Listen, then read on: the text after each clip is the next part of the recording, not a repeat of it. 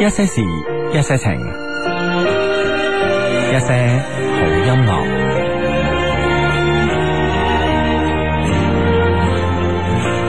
面前有枯樹，春如你降落，我也幻想過連日躲進病床，漸漸地歌唱，大地才唱和，在奇妙瞬間，天色都晴朗，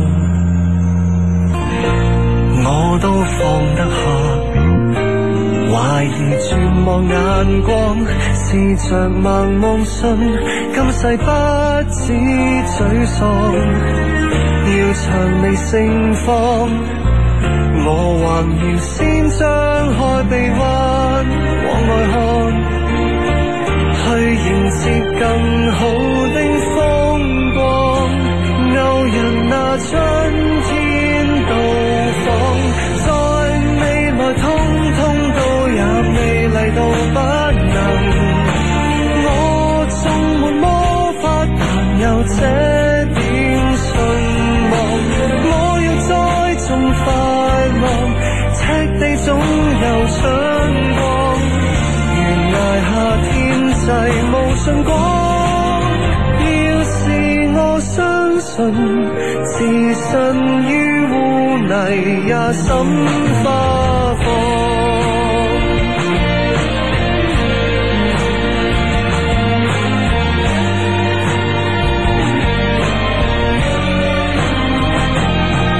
困於廢墟內，浮華尚未到訪，我仍盲夢信，深處找到金礦，要離林處處，只能傻得即管放膽靠幻覺，帶着我去掃走安。只因我走出冷巷，在未來通通都也美麗到不能。我看盡悲愴，學會天真盼望。我若栽種快樂，赤地總有春光。懸崖下天際無盡光。置身於污泥也心花放。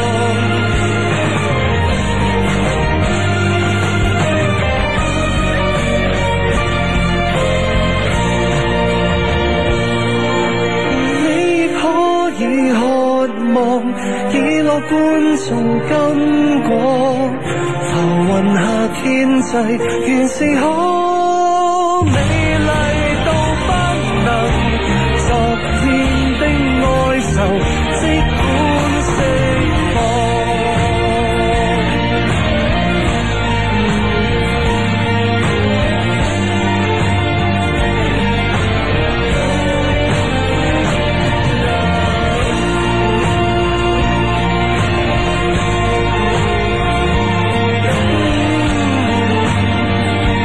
喂，澳網澳網幾比幾啫？澳網幾比幾 啫啊？我啊知啦，點啊點啊點啊點啊！少得三比一。 Yeah！不過 我我我都覺得係佢噶啦，即係呢個 Murray 咧，Andy Murray 真係唔夠佢 打我覺得。啊嘛，但係第第二盤追翻俾一個又同樣係搶七七比六啊嘛，嗯嗯啊跟住咧就咁啊打落去啦啊哈，啊三比一啦咁樣。咁唔係，因因為咧，其實咧，我係現場睇過 Andy Murray 打波噶嘛，因為舊年誒、呃都同你講過啦，舊年年底喺深圳呢個公開賽啊，係我覺得 Andy 咧就技術啊各方面咧都誒、呃我覺得佢即係誒。呃即係至少比我叻啦，係咪啊？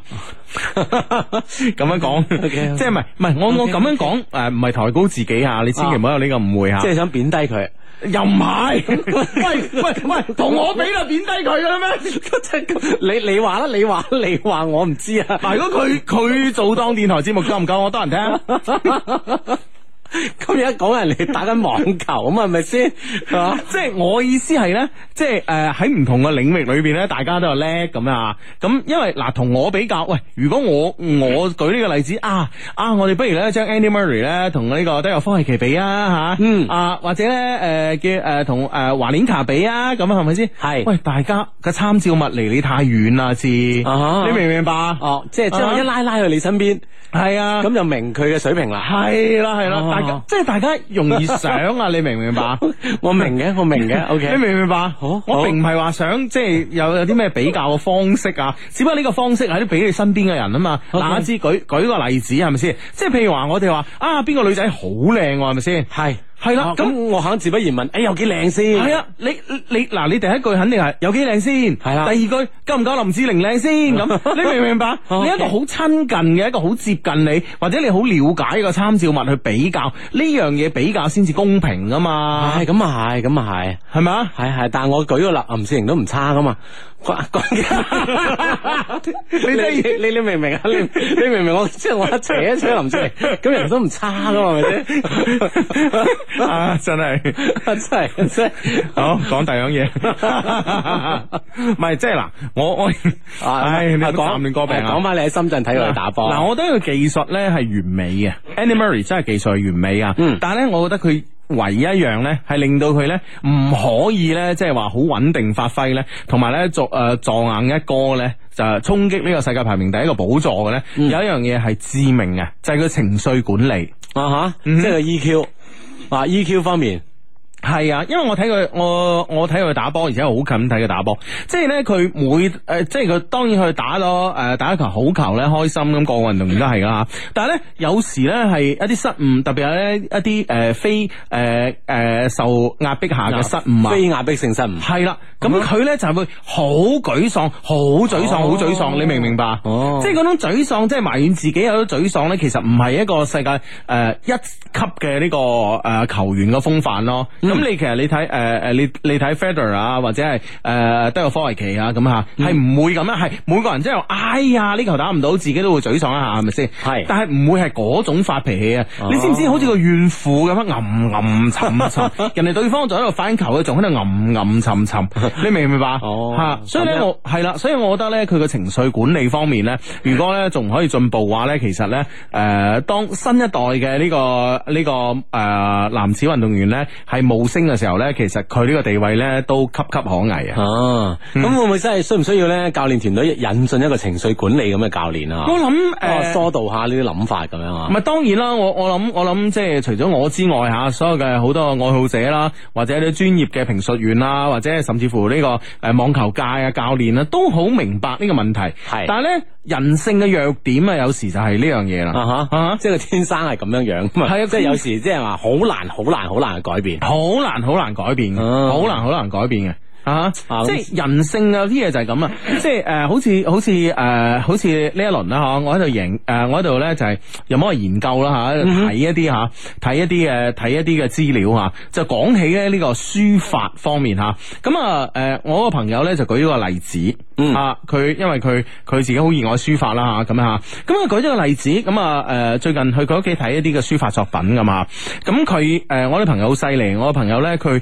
誒、呃有呢個毛主席啦吓、毛主席毛澤東嘅呢個書法作品。哦，同樣地咧，佢都有蔣中正先生啊、蔣介石先生嘅呢、個誒、呃、書法作品。其實咧就係話，從呢兩個人嘅呢、個誒寫呢個書法上面嚟睇咧，佢咧就佢咧同我講，佢話嗱，誒、呃我哋先冇從其他方面嚟評價呢兩個人，係我哋就以字論字。啊，以書 法啊，以字論字，即係話從字裏邊咧，其實字裏行間去最可以體體驗到一個人嘅性格噶嘛，係咪先？啊，當然啦係咯如果唔係，我點解我會選擇揮春界咧？夠喜慶 啊！ ，OK OK，哦，即係從字咧可以睇到人嘅一啲性格嘅展現。係啦，係啦，係啦。咁啊，誒、蔣介石先生嘅字咧，就會係非常之嚴謹，非常之嚴謹。咁啊，而且咧，我覺得佢即係話，誒、佢話誒，即係我話啊，佢送俾誒、呃朋友啊，咁樣或者係誒寫寫幅字送俾友人啊，咁樣吓，佢會寫得比較工整啲吓，咁樣。但但我 friend 咧，因為係對書法研究咧，好有呢個心得，佢同我講唔係噶，佢話咧，誒、蔣介石先生咧，就算係日記啊，啊哈，你明唔明啊？日記啊，嗯哼，其實蔣介石先生嘅日記咧，而家就應該係啊，我唔記得係誒是但啦，反正都係美國嗰幾間大學啦，是但一間大學圖書館啦。啊就啊收藏咗，係啦，係啦，係啦，誒，係，好似係應該從一九二幾年一直收藏到一九七幾嗯年噶，即係個誒蔣介石先先生嘅呢個日記嗯啊，唔喺史丹福就喺呢個誒哥倫比亞啦，是但啦吓，咁咧就嗯 求其啦哦 求其啦，都係嗰幾間，哦，應該係加州嘅，嗯哼，啊，應該係加州啊嘅。有有佢啦，有佢啦啊啊，咁樣吓，咁咧就誒。佢話咧，佢問我你有冇見過啊？誒、蔣介石先生嘅呢、個誒呢、個日記，我我話即係無緣拜讀啦，咁啊，咁、嗯如果我有機會我都去睇睇嘅，咁啊，嗯哼啊，咁樣佢話我睇過喎，咁誒、欸我話我話，因為佢係從書法嘅研究角度去睇嘅，係咁咧我話點啊點啊，佢話咧。佢係寫嘅迎頭小街，嗯佢、所有嘅從一九二幾年寫到一九七，唔知佢同我講七二七三年咁上下啦吓，咁咧就佢話所有日記咧都係用毛筆字寫嘅，啊哦，而且寫得係公公正正。咁樣樣係啊係啊係啊，哦咁哦，因為我睇佢誒，我我我睇蔣介石先生咧嗰啲書法作品咧，就幫人題詞啊嗰啲啊，係寫得係全部寫正楷嘅，嗯即係連行書都唔係。嗱，我哋通常咧就係誒普及一下呢個誒呃書法知識啦嚇，即係寫到誒最工整嘅咁啊啲字咧叫正楷，跟住稍微潦草啲嘅咧叫行書，啊咁啊再草啲啊叫草書咁樣啊，基本上係咁樣 即係啦。大概啦，嗯大概咁樣，即係望落去咁睇啦，係啦係啦係啦，反正唔認得嗰啲咧，基本上就係草書。狂草 啦，都唔知寫乜 啊，系啦，咁啊，當然啦，诶、中間就有分啲階段嘅，即係比如話诶正楷啦、行書啦、行草啦、草書啦、狂草啦咁樣嗯啊啊，啊，咁樣係分好多好好多嘅诶诶阶段嘅。咁我哇，喺我話佢原來寫日記啊，啊，佢都係咁工整嘅，佢都係咁工整，所以我 friend 話嗱，你所以你咪覺得呢個人呢，雖然係時代呢將佢推上咗呢、個誒、呃一個枭雄嘅位置嚇，係但係始終呢，你感覺唔到呢，即係同同誒毛主席毛澤東嘅呢個書法比起身呢，始終係欠缺一種嘅氣度。啊哈，嗯即係就係每樣都係好好謹慎，係啦，係啦，係啦，啊可能會咁樣樣啊。係啦，係啦。啊，其實咧，即係話換言之咧，做每一個行業嘅即係大佬啦，一個嗯啊，其實要好多方面嘅因因素啊，好多方面嘅完美咧，係啊你先可以做到第一嘅。係啊，冇錯啦，啊冇錯啦，冇錯啦啊，吓！就講翻呢嗯個 Murray 啦，穆雷啊， 如果 Murray 嘅團隊聽到，我哋講乜啊你？ 九唔搭八。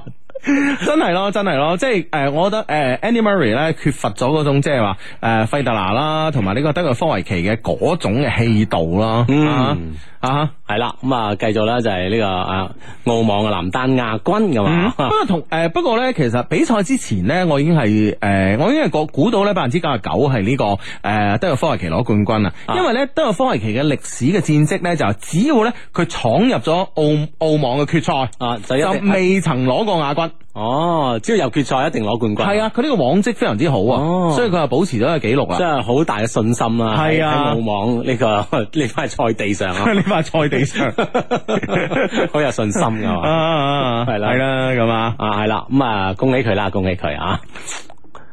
诶，點啊 你？你你你做咩窒住咗？突然間，你唔係你係恭喜 Andy Murray 啊，定係咁梗係少得啦 O K O K 冠軍啊嘛，冠軍啊 O K O K 啊。冠軍 啊嘛，系啦，咁啊，今日咧，啱啱咧就好鳩腳咁喺節目之前咧，先講到翻嚟呢個直播室啦吓，咁啊，因為咧就係呃去參加咗一個一間呢個酒樓嘅，呃嗱、大家見到我食得飽啦， 哇，真係好食喎，睇 嚟，其實都冇點食噶，就係互相咁樣，互相咁傾下樣酒啊嗯嘛係咯係咯，大家寒暄下咁樣吓，咁咧就係呢個漁民新村嘅呢個臨江大道店咧就開張啦，嗯，係啦，咁啊，應該係佢哋嘅集團嘅第二十五間鋪。開好多鋪啊，係啊，係啊，哇今年就會繼續開犀 喎。利啊，犀利嗯啊，唉，生意興 隆，生意興隆啊，係啦，咁啊，咁啊，現場啊請到好多明星嗯嚟助助興啦，咁啊有呢個歐瑞強啦，誒有呢個 Stephy 啦，鄧麗欣啦，嗯哦啊咁啊跟住鄧麗欣行過嗰時，我 friend 話啊。啊，唔係唔係唔係我 friend 嚟啊，嗰個係即係一個路人甲啦，是但嗯啦，又係嘉賓嚟 噶，嘉賓嚟噶啦，啊鄧麗君啊咁啊， 跟住你隔離一個啊，你見到鄧麗君你就大鑊咯。鄧麗欣啊，啊，鄧麗欣啦，Stephy 啦 OK 跟住森美啦，啊啊，咩係啦小儀啊嘛，你話啊，係咯係咯，唔係我見到好矮嘅女仔，我咁我唔 sure 係咪小儀，啊見到森美覺得佢會搭住啊， 係咯，見到，但係嗰、個嗰啊好高喎，嗰、個嗰、個應該係森美啦，咁啊，啊哈誒仲有呢個鄭融啦、紅綠燈啦，咁 啊 OK 啊咁啊，仲有我哋大佬啦，係嘛，阿欣欣啦，係因為做主持嘅係 O K，嗯啊真係吓星光熠熠咁，係啊啦係啦係啦，咁啊哇，係真係犀利啊，真係，哇你話做飲食咧。即係我我嗱，我飲食界我識得好少少人嘅啫，嗯啊！但係我覺得真係做飲食真係冇人叻得過佢喎， 冇人叻得過星哥㗎。啊，真係開一間旺一間，係啊，即係你唔好話廣州，我覺得全中國你話揾個人叻過佢都難。都問啊，係啊，係啊，係啊唉，。犀利，啊，點解咧？唔知啊研究下佢得閒佢寫手字， 跟住俾我 friend 睇下嗱，喂，佢啲字點啊？啊，幫我睇下佢人係點，係 咪咁啊？仲是睇人啊！唉，犀利啦！咁啊，嚟緊會繼續開噶嘛？聽講係嘛？嗯，啊，繼續生意興隆啊！係啦，咁啊，咁啊，呢個 friend 話 Hugo 啊，我舊年咧單身咗一年啊，誒，到年底嘅時候咧，自己都有啲急啦吓，特別係咧舊年嘅 last 嗰日啊，即係十二月三十一號啦吓，簡直咧可以用魂不守舍嚟形容啊。於是咧，我鼓起咗勇，誒，鼓起咗勇氣，喺二零一四年嘅十二月三十一號十九點五十分咧，我打通咗一個我中意嘅女仔嘅電話，咁啊，約佢出嚟，然之後咧單刀直入同佢表白，倒數前咧。佢已經係我女朋友啦。哎 呀，唔知道我呢個算唔算一個壓哨絕殺咧？算， 我覺得唔算。 你夠姜，你十一點三，你十一點五十分，你同佢講你，啊你你唔好七點五十分同佢講，將時間再向後 推啲啊！ 咁啊壓哨啦。 你成功嗰刻計啊啊啊嘛，啊成功嗰刻壓晒，哇！真係恭喜晒，恭喜晒啊！其實咧，有時咧，誒、誒，我哋人咧，的確好似歌仔咁唱啦，都需要勇氣嘅啊。啊哈，或者係有需要一啲嘅壓力啦，嚇，比如講，誒哎呢個倒數呢個壓力、時間壓力啦，可能俾到你一啲衝勁啊，系啊，嗯啊，其實壓力咧對於我哋人嚟講咧好重要。我最近咧就你知啦，我係誒、呃我係中意睇啲科學雜誌嘅人啦咁啊，嗯咁樣嗰日咧誒星期幾食飯啊，同班醫生食飯，哇！我同班醫生食哦飯震住晒啲 醫生。你同佢大講柳葉刀係嘛？ 係啊，咁啊，呢本世界權威嘅醫學雜誌 啊，係啦，咁啊，咁咧就誒、呃原來咧誒誒上個月咧喺一啊啊嗰本咩雜誌咧，點啊英國嘅一本哎啊哈呀咩雜誌咧，臨床臨床醫學。唔係唔係唔係臨床醫，是但啦吓。嗯一本雜誌裏邊咧就係、誒、已經有幾個呢、個誒、科學家咧已經話，其實咧佢哋已經揾到咗可以誒延年益壽嘅長生不老嘅呢個藥啦。哇！即係仿如啲太上老君嘅仙丹喎，係啊。啊，即係揾到呢個丹啊，點樣係啊用呢個丹啊？係啊，而且咧，佢哋咧已經喺已經開始咧喺今年咧啊，舊年咧就會喺。 舊年咧就會喺開始咧細菌上面做一啲培植啦嗯吓，咁啊、今年咧已經係開始咧喺誒動物身上咧做啲實驗啦。喺佢哋有限嘅呢個動物身上嘅實驗中得出嘅結論咧，令佢哋好歡欣鼓舞，係嘛即係咧誒佢哋會令一啲動物嘅壽命延誒、呃延長咗咁啊。哦如果咧反算翻推誒、呃推算翻喺人嘅身體上邊啦，咁誒、呃人咧至少咧。可以誒、呃因為動物實驗咧已經係有限度咁進行緊啊嘛嚇，咁如果推算翻喺人嘅身體上面咧，人咧其實咧服用咗呢啲藥物之後咧，可以咧延長壽命咧至少有八年，八年。八年。 O K，嗯哇八年咁即係如果按按人均啊冇，即係按八十歲壽命嘅話，嗯即係延長百分之十噶咯喎。係啊，係哇啊，都好犀利啊！係啊。啊，所以我呃覺得即係誒誒誒誒，呃我我我我哋國家嘅呢個勞動社社會保障局應該好開心咯，係嘛可以將個退休四 年一齡年再向頭 推，六十八歲啊，自 己本有科學根據啦嘛，係咪先？你長命八年， 推多八年咁係嘛？ 係啊，哦嗱本來話想係推到誒六十五歲六啊啊嘛，五歲啦，係係啊啦，係啦，嗱八年你打大概個分分步走啊嘛。系系，咁你你六十五歲啦，你八年你話冇冇做晒啊，係咪先嗱？你攞一半嚟做都可以六十九歲啦。嗯嗯哼，咁樣樣係哇啊，我覺得即係最歡欣鼓舞嘅咧，對呢個科學成就嘅呢個呢個最開心咧，就係我啊哋首即係首首首先 啊，切身感到嘅利益㗎， 啊，整個呢個部門啦，咁樣啊。嗯哼咁咧其實咧呢個藥係好平嘅喎，啊，你而家都買到嘅喎，咁犀利？係啊。哦，係咪有效先？嗱，佢哋而家咧喺做呢個動物實驗上面咧，就係用呢個藥物啦。 O K，嗯，啊哈，你知咩藥？咩啊？咩咩咩啊？周街買到嘅，好平嘅，係嘛？點樣嗯樣？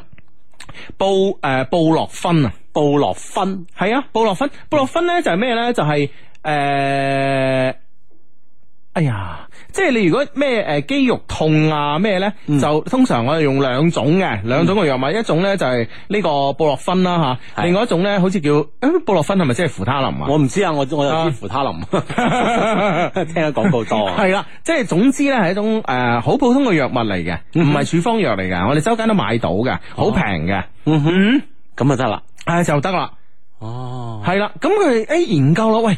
點解咧？呢、個喺動物身體上嘅實驗咧，就係話用咗呢啲咁嘅咁誒周街可以見啦嚇，咁廉價藥物之後咧，可以延長佢嘅壽命咧，咁就開始做一系列嘅科學研究啦。咁啊誒，具體嗰啲誒公式啊諸如此類咧，我就唔同大家講啦，因為大家都唔明。咁咧、就嗱你 你都唔識嗯啊？嗱，你咁樣噶 你，我唔講噶啦，嗱我唔講啦吓，啊嗱由於阿志喺度暫亂歌病啊，大家又大家又埋怨啊埋怨佢啦，即係覺得自己小活八年嗰啲，全部埋怨我 啊！真係。啊 真係啊！你中意啊，你中意啊吓！唉，嗱呢個 friend 話 Hugo 幫我心情咁樣讀出譚小嫻心啊生日快樂，身體健康，有咩事呢？我都會一直陪伴你，照顧你，愛護你，呵護你啊！就算全世界離開你呢，還有一個呢陪伴你啊！阿 Chan 咁啊，呢個 friend 叫啊 Man for Man Fun Chan 咁啊，啊哈！呢位 friend 話相低啊，你哋好啊！幫我同遠喺法國梅斯嘅 Yoyo 講加油，六月份咧就可以翻嚟廣州噶啦。嗯誒翻嚟咧，你就誒我再幫你推拿咁樣。嗯哇啊喺法國咧就注意休息啊！另外咧，即係挪威旅行啦，記得發啲相俾我睇嗯嗯啊！啊就 OK 啊！哇六月份咁啊，好快啦！咁啊，仲有誒四個月到啦，咁啊。嗯，係啦，咁啊，OK，咁啊呢個 friend 咧就話誒呢個 friend 哇好 sweet 啊！呢、個 friend 係 Hugo 自至咁耐以嚟咧第一次咧喺晚自修嘅時候咧聽直播，因為咧今晚咧同同桌個女仔咧同我啊同戴一個耳機聽，好幸福啊！佢係新 friend 嚟噶，聽日就考試啦，求讀出啊！我要益佢咁啊哇！請唔好解解釋咩叫益。啊我怕醜， 呢個 friend 叫不服輸的李偉斌咁啊 OK，益佢益佢啊嘛。嗯呢個 friend 話：喂，我經常食呢個布洛芬嘅喎，Oh yeah 咁樣。嗯，係咩啊？但係點樣食嘅劑量控制係點樣咧？科學家仲喺研究當中，你唔好亂咁食你啊。咪亂嚟啊！嗱，係啦，亂咁食咧，分分鐘係減八年嘅。唔係等佢真係出咗一定嘅成果之後咧吓，向全世界嗯公佈之後咧吓，大家再陸陸續續咁根據佢呢個方咧嚟食用啊嘛。係啦係啦，其啊實呢個係只不過咧，佢係诶發現咧某種藥物裏边嘅一種，诶突然間咧可能係我哋甚至可以稱之為一種嘅副作用。嗯嗱就好似咧诶，好似诶阿志你知啊，你比較比較用得比較多，即係偉哥咧，其實一開始咧 就係佢嘅研究嘅呢我個哦點用得比較多？啊請問吓？，即係我從年紀嘅 推真算。 係真係。咁你知唔知偉哥一開始咧，其實研究呢樣嘢並唔係為咗诶你嘅需要啊？或者大誒有需要人嘅 需要，其實其實當時咧研究偉哥咧係誒將佢當成一種心臟病嘅藥物嚟研究嘅，係係後尾先發現咧，誒、原來咧，誒佢又治，即係 喺身體上有奇效啊！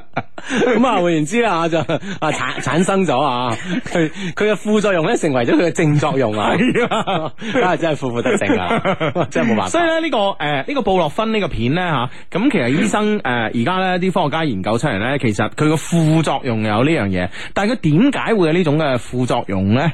啊，咁科學家經過誒好嚴謹嘅呢個計算啦，科學嘅誒、呃科學嘅科學嘅呢個實驗啦嚇，其實咧就得咗誒、得出嚟一樣嘢係點樣咧？嗯哼，係因為咧呢種藥物咧人食咗之後咧。因點為佢本身係個止痛藥嚟噶嘛，係咪啊？比如關節炎啊呢啲止痛藥，佢食咗之後咧，會令人咧嘅情緒上面有一種嘅情緒喎，啊哈，就係感受到有輕微嘅壓力。嗯哼，嗯，啊咁樣樣，係啊咁係對啊。長壽有咩幫助咧？係啦，咁咧，從而咧就係覺得咧就話，誒，其實咧，誒、其實科學咧，其實研究到最後咧都係人民。嗯啊，你你你有冇發現呢個共通嘅道理啊？係嘛？即係有時咧，我哋覺得誒好怪㗎，嘅人就係咁㗎啦，咁啊即係有時啊科學都解釋唔到。係啊，有時科學都解釋唔到，但係咧呢個並唔係真正嘅科學都解釋唔到，而係咧科學你個你個我哋人嘅了解嘅範疇可能未去到，未去去到到呢一步啦。嗰個領域嗯哼咁解。原來咧啊咁咧就話佢話原來咧人咧某種程度上咧帶一定嘅每日啦，帶一定嘅生活壓力嘅話咧，係會令到佢成個人嘅新陳代謝系統又好啦，免疫系統又好啦嘅運作咧更加高效，嗯從而咧令到咧我哋嘅生命可以周期可以延長。咁樣樣啊。係啦，即係話咧，你完全冇晒壓力啦，唉，每日都唔知點點嗱。辦。好 hea 嘅話咧，就換言之咧， 就會相對短命啲啊。 係啊，因為你唔係大佬，你生活生命冇得追求啦嘛，係咪先？係啊，冇你既然你都冇得追求啦，上天都明呢個道理㗎啊係咪 先？就有你啦，有你 啦嚇啊咁啊，當係啦，生生活咧有啲緊張感，有啲壓力感嘅時候咧，自不然咧，各方各面咧嗰種機能咧，嗯嗬，就向前推進。係啊係啊，啊，嗯推進咧就會令到呢個機能方面咧有所提高啊，係啦從係啦而咧延年益壽啊，係啦，冇錯啦，冇錯啦，係嘛啊可能係啊咁啦，哦所以我覺得咧就話，誒、我覺得我我睇完呢個研究結果咧，其實我第一個反應咧就話，其實其實我哋中國人唔需要啦，係咪先？一定長命過其他人嘅啊嚇。本身壓力好大啊，啊，幾鬼大壓力啊！係嘛？嗱，冇錢嘅啊，又話冇錢買樓啦，有錢買樓啊，要啊供樓又有大壓力啦吓。啊哈咁樣唉，冇想誒啊好多錢想買一套又限購啦啊係啦，好多錢啊，想買喺度限購啦啊！嗰啲，唉，開咗一百幾廿間公司啊，隨便買樓，去公司名買樓冇所謂嗰啲人啊，又有政策風險啦，係咪先？喂，你啲錢邊度嚟㗎你？係啊啊，總嚟講啊，好多壓力 啊，系啊，正所謂你有壓力，我有壓力噶嘛先，唉，咁啊長命啊，啊原來就你長命我長命啦啊係啦，啊冇 錯 啦大家都長命 啊！咁啊，呢個真係好啊 friend 咧微信就話：喂，你哋講嗰個女神活動咧，咁樣啊， 如火如荼啊！吓，係啦，我哋係啦 Love Q 女神咧，今日咧第一輪嘅呢個面試啦，已經進行咗啦，咁啊，咁咧就诶诶，我哋嘅負責主要面試嘅我哋嘅同事阿志偉咧，就而家喺呢個醫院咁 啊，咁咧就話醫生都未見過乜啊病病例嘅，一般人流血不止咧就係傷口嘅啫吓，係好少人鼻血流血不止 嘅。咁啊，具體情況我仲未問到，因為喺深切治療部係咪先？會唔會屬於工傷啊？ 哎，今日係假期， 你唔好入我數啊先。係啦，你而家聽緊節目咧，叫一些事一些情啊。逢星期六及星期日晚咧九點半打後咧，都會準時上喺珠江經濟廣播電台嘅。咁啊，直播室裏邊咧，當然有我哋兩個節目小助理啦，在下咧叫 Hugo 啊，隔離嗰個叫阿志啊。當然啊，所有 friend 咧可以咧通過呢個新浪嘅微博啦，同埋呢個騰訊嘅微信咧，同我哋產生呢個即時嘅溝通關係嘅。咁啊，喺新浪微博方面咧，就喺九點半之後咧關注下。咁樣其實全日都可以關注，唔一定九點半之後先關注。全日都關注九點半之後咧，就可以咧關注 Hugo 嘅一些事一些情啦，以及阿志呢一些事一些情咧嚟主持節目嘅。嗯另外咧就微信平台啦，可以輸入 Love Q More L O V E Q M A L L，咁啊搜索到我哋一些事一些情嘅微信服務號喺上面咧，同樣可以聽節目、主持節目嘅咁啊。係啦，冇錯啊！啦呢。個 friend 澳門啊，佢話：，哎喺澳門十六浦嘅賭場大巴喺度播緊你哋節目喎，哇麻煩同司機大佬大聲招呼啊！咁樣。哎，全誒、呃司機大佬你好，全車嘅乘客贏多啲啊！嗯，係啦，係啦嗯，咁啊，呢個 friend 話哇，我哋咁嘅推算咧，咁我哋你哋嘅節目咪要做到八十八歲咯，咁 樣係嘛？等呢個正式嘅呢個科研成就出嚟之後咧，我相信有呢個機會啊，係嘛？冇錯，嗯， 啊咁啊，呢呢個呢個 friend 喺微博上咧就話啦，佢話誒靚仔智叔啊，萬人迷 Hugo 啊嘛，係第二個本命年咧即將到嚟啦嗱。哦，求開金口，係求初戀，多謝咁樣。廿四歲咯啊，哦仲求緊初戀你？喎，喂，你係咪咁啊？咩咩點講嘢啊，大佬？唔係我我意思就我哋呢個 friend 嘅要求高啦，係嘛？繼續兜啊！係嘛？要求高啦，即係個即係選擇係嘛？即係喺呢方面咧喂，，啊男仔女仔先？男仔嘅頭像咁樣。哦，係啊，係啊，係啊即係我相信咧，好多女仔都對你都趨之若鶩噶啦。係啊但係你咧，哇！呢呢個真係啊，守得嚴啊呢一關嚇。 嗱，我覺得咧就咁樣嘅，我唔知你係誒、呃，當然你即係對愛情有好呢個強烈嘅渴望啦，先至會求呢個初戀啦，廿四歲仔嚇。但係你要記得話改改變一件事啦嚇，咁、其實好簡單嘅。以我哋國家嚟講嗱，我哋以大見細啊，係咪先嚇？嗯首先我覺得你要改變你嘅現狀啊，獲得你嘅第二春咁啊！你首先呢，其實呢，就好似我哋我哋呢，誒、當年啊，一九七九年嘅十三屆三中全會以後嘅呢個概念一樣，係嘛？政策一樣，啊點改革開放。係嘛？嗱，首先呢，你即係你理解唔到點樣改革，你都首先要開放 啊！係咪咁啊 第一點即係話你大佬改革呢啲嘢咧，摸住石頭過河係咪先啊？咁你識女仔呢啲嘢摸邊度另計。咁你 即係 改改你嘅行為習慣。係啦，改你嘅行為習慣咁啊，開放呢樣嘢你都明啦係啦啩？ 首先開放先啊！係啊。係啊，你唔開放自己，人哋人哋點入侵咧？係咪先？係啦，你點入嚟咧吓？係啊張開懷抱啊！係啦，冇錯係啦啦，，迎嚟你嘅初戀啊，迎係啊嚟你第二個本命年啊！係啊係啊，係啊當然你話做事嚴謹係啱嘅啊，但係開放唔代表你唔嚴謹啊嘛，係咪先？冇錯啊啊你先開放咗啊，等一紮咧狂風浪跌落嚟先，係啊跟住你先有慢慢揀係啦，你有呢個因揀嘅呢個餘地啊嘛，係咪啊先？將啲唔啱嘅剔除開佢。係啦，唔啱咪，誒試過唔啱喎，算咁樣啊，係咪 先？好似阿志咁啊，係咪先？係呢個好啊，我試過啊，係啦， 即係恭喜你，唔係唔係恭喜你，祝福你，祝福你啊嗯吓！啊，開放，開放啊！ 係啦，冇錯啦吓。嗯好咁啊，呢個 friend 咧就話相低啊，最近咧識咗個女朋友啊，平時相處都好好啊，但係咧佢會特別咧介懷一啲嘅小事啊，譬如咧琴日誒佢同家姐咧去整頭髮，喺視頻嗰度咧，我視頻嗰時我隨隨口咧講咗句啊誒、想睇下你家姐整成點吓，嗯然後咧個態度咧突然之間就變啦，變到咧好唔開心，仲話咧唔想理我啦吓。雖然咧佢呢句說話經常會講啊，但係咧我仲係會唔開心啊。佢係典型嘅水瓶座啊，求相低教路咧點樣同佢相處咁啊。誒、你係哦，你唔係喎，你係雙魚啊。係啊，喂，佢會唔會係即係話，即係好多嘅好少好少嘅事啦吓？嗯呢個女仔都好緊張啊！我覺得跟然咧喺雙方嘅交往當中咧，會有啲怨氣啊唔。係，我覺得呢個女仔咧諗嘢好負面啊，嗯哼，好負面啊，咁啊任何都向負面嗰邊諗啊。係啊係啊，即係你男仔除咗講句啊，佢同家姐整頭髮啊，睇你家姐咩樣咁啊，就會諗啊，你點解要睇我家姐啊？你有咩企圖啊？諸如此類啊，係啦即係所有嘢都諗到好負面啊，啊，咁我覺得嗱，首先啦，如果一個誒諗嘢咧成日都咁負面嘅呢個誒水瓶座嚟講啦，呢個女仔嚟講咧，你同佢一齊咧，你開心嘅地方喺邊度？你明唔明白？嗱，其實咧，我哋咧人呢啲嘢咧，就好似誒、呃我哋從呢個中國古代哲學都知道啦吓、我哋講究陰陽八卦咁啊吓，陰陽吓，大家都見過陰陽啦，道呃即係大家會去咗道觀啊，會有呢個符號啦吓，咁啊誒一邊黑色一邊白色咁啊，有啲凸有啲粒咁樣吓，係係啦咁啊。啊，喂，大佬， 嗱，你同一個人呢，其實拍拖啊，無論誒、呃男朋友女朋友拍拖啊，首先你一定要開心嘅地方，然之後咧兩個人啊嘛，因為呢、個誒、呃背景唔同啊，一定咧都會有唔開心嘅地方，係咪先？可能誒、大家要遷就嘅地方，但係一定咧會有開心啊、開心嘅嗰個位嘅。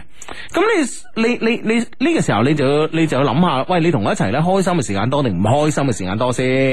係啦，咁啊，即係喺呢個陰陽平衡方面咧，你要揾到呢個平衡點啊。如果都係向一邊傾斜嘅話咧，嗬嗯係嗯都係佢太多負能量咧，其實足以影響你，足以影響你兩個人嘅關係。啊係啊係啊，你要諗嗱，其實咧，我哋我哋呢個節目咧，我哋鼓勵誒、呃我哋嘅所有朋友咧，戀愛吓，都係以呢個結婚為目的嘅戀愛啊嘛，係咪先吓？當然啦，咁啊誒。呃反面教材都會有嘅。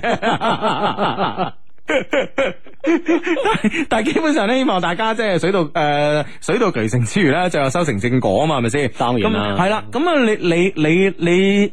而家我覺得咧，你係一個好嘅機會俾你反省啊！就係、咧，你同呢個女仔嘅相處啦，嚇、啊即係會唔會有呃一個好嘅結果啊係嘛？係啦，就係咧誒日積月累之誒之下咧，咁啊你同佢開心嘅多咧，定唔開心嘅多咧？咁啊，你要諗下呢個問題啦吓。嗯哇，我覺得呢個好閒嘅啫嘛，係咪先？好咁簡單嘅一句話。係啊係啊，都會咁唔開心嘅，咁我覺得即係有排煩喎。係啊係啊。慎重考慮啊。係啦，但係當然啦吓，咁樣啊，誒、我哋正所謂咧，中國嘅呢個古代哲學都誒、充滿智慧噶嘛，係嘛？就譬如話一個巴掌拍唔響，係嘛？係咪咧？你之前咧喺佢面前咧，即係有啲對其他女生嘅呢、個誒、無論言語上定係動作上咧，會比較輕佻。係嘛啊？咁啊所以佢覺得你係一個咁樣嘅人啊，係啊於是乎有呢啲反應。啊啊啊啊！咁係啊啊大家互相反省啊。嗯嗯啊！呢、個 friend 話，尋晚咧就朋友 生日，佢老公咧請咗我哋成班姊妹一齊去唱 K 慶祝啦。本來咧就得我哋九個女仔加埋佢老公一齊嘅，係哇！點知就翻開始咧先知佢哋結婚嗰陣個伴郎都會嚟。係其實咧我哋呢兩個月咧都有聯絡噶，我知咧、個伴郎想追我，日日咧就又早安晚安，有事冇事都揾下我啦。嗯但係其實咧我真係對佢冇咩 feel 咯，但係礙於佢誒又冇表白，我都又唔知講咩，係咯住佢話好，嗯喂點算好咧？佢嚟啊咁樣。啊啊，即係呢個伴郎咁樣啊吓，系你要你要諗啊，佢最黑你憎啊，或者唔係黑你憎啊，冇 feel 佢話系啦，唔係唔係，你聽我講啊，你一個人黑你憎先冇 feel 嘅啫嘛，係咪 先？咁平平淡淡都係冇 feel 嘅。 喂，平平淡淡呢個 feel 就可以培養喎，我覺得係。啊，即係可仲係有啊機會啊！即係你唔黑你唔黑你憎啊嘛，你明唔明白啊？係咪先？嗯哼啊哈咁樣咯啊，咁你即係係睇下佢有咩黑你憎噶嘛？係啦，我覺得你要你要研究下咧，你你自己咧喺內心裏邊啊，內心深處咧，你要發掘一下，喂，到底呢個人咧有咩咩地方咧黑你憎嘅，或者你非常之唔中意嘅？如果都係冇，只不過冇 feel，係咪先？咁 feel 呢樣嘢咯，係咪啊？我哋之前都講過啦，人同人之間咧最容易產生嘅就係感情啦，吓係係嘛？啊係啦，當誒接觸嘅時間啊，啊耐咗之後，兩個人交往共同語言慢慢多咗咧，嗯就會產生呢樣嘢啊。係啊，因為咧，我我永遠都相信咧，人咧一定係虛榮嘅。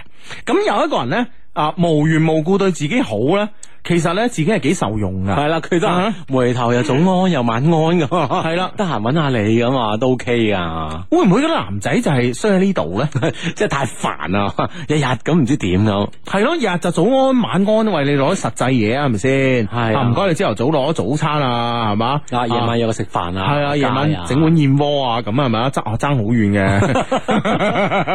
啊，即係有啲實際嘅行動啊， 係啊唔係就係喺呢個微信上啊等等係咁樣呵，咁樣一一個字兩個字就算噶嘛。係啊，係啊，係啊，因為咧，你通常咧就話你即係嗱，俾女仔追過人咧，會比較明白呢樣嘢啦吓，咁啊知啊 吓。